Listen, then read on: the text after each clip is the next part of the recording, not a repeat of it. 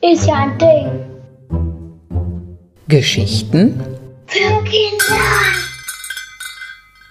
Hallo, herzlich willkommen. Mein Name ist Judith Göre. Ich arbeite schon seit vielen Jahren im Badischen Landesmuseum. Immer wenn ich an einem bestimmten Objekt vorbeilaufe, kommt mir folgender Gedanke. Wow, ist das eine schöne Burg. Sie ist ganz aus echtem Silber gemacht. Ihre vielen Dächer, Türmchen und sogar die Zinnen der Burgmauer sind mit echtem Gold überzogen. Auch der Berg, auf dem die Burg steht, ist ganz aus Silber gemacht.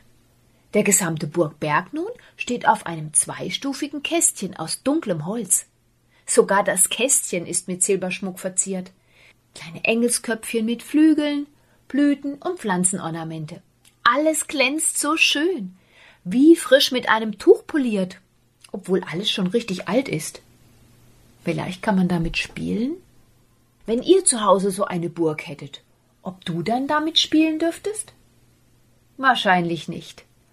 Möglicherweise würde man sie nur zu besonderen Anlässen aus dem Schrank nehmen, und niemand dürfte sie berühren.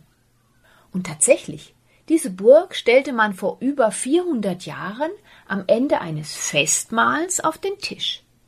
Daher sagen wir dazu Tischaufsatz oder auch etwas altmodisch Tafelaufsatz. Die kostbar glänzende Burg hat sicher schon früher die Gäste zum Staunen gebracht.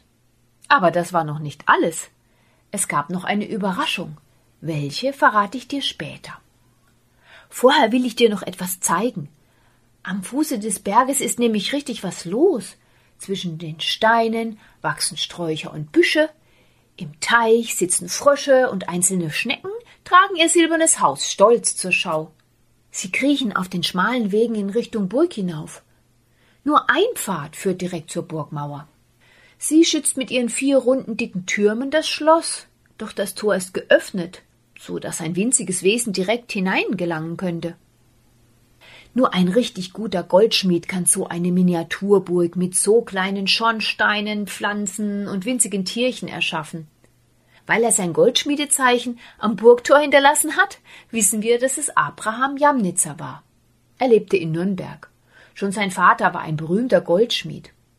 Abraham hat bereits vor 430 Jahren dieses Schmuckstück, man kann auch Kleinod sagen, gegossen, getrieben, graviert, ziseliert und vergoldet. So heißen die einzelnen Arbeitsschritte eines Goldschmiedes. Wenn du dir sein winziges Zeichen anschauen willst, komm einfach mal ins Badische Landesmuseum in Karlsruhe. Dann kannst du auch alle Frosche und Schnecken zählen. Nun will ich endlich das Geheimnis der Burg lüften. Bei genauer Betrachtung kannst du an der Burg viele kleine Löchlein entdecken. Auch die Schornsteine sind offen. Dadurch kann Luft oder auch Rauch aus dem Innern des hohlen Berges und der Burg entweichen.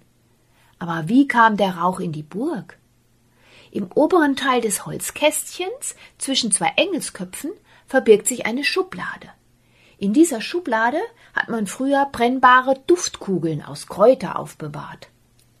Und wenn nun Gäste zu Besuch da waren, hat man zu ihrer Überraschung Folgendes gemacht. Man legte die Kugeln in eine Schale unter der Burg und zündete sie an.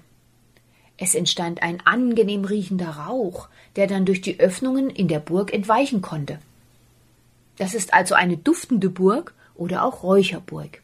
Vielleicht kennst du ja Räuchermännchen, die man heute noch gerne zur Weihnachtszeit aufstellt. So musst du es dir vorstellen.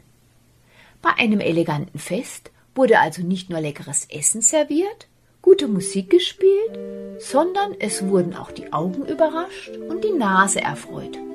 Die Räucherburg ist also wie ein Spielzeug für Erwachsene.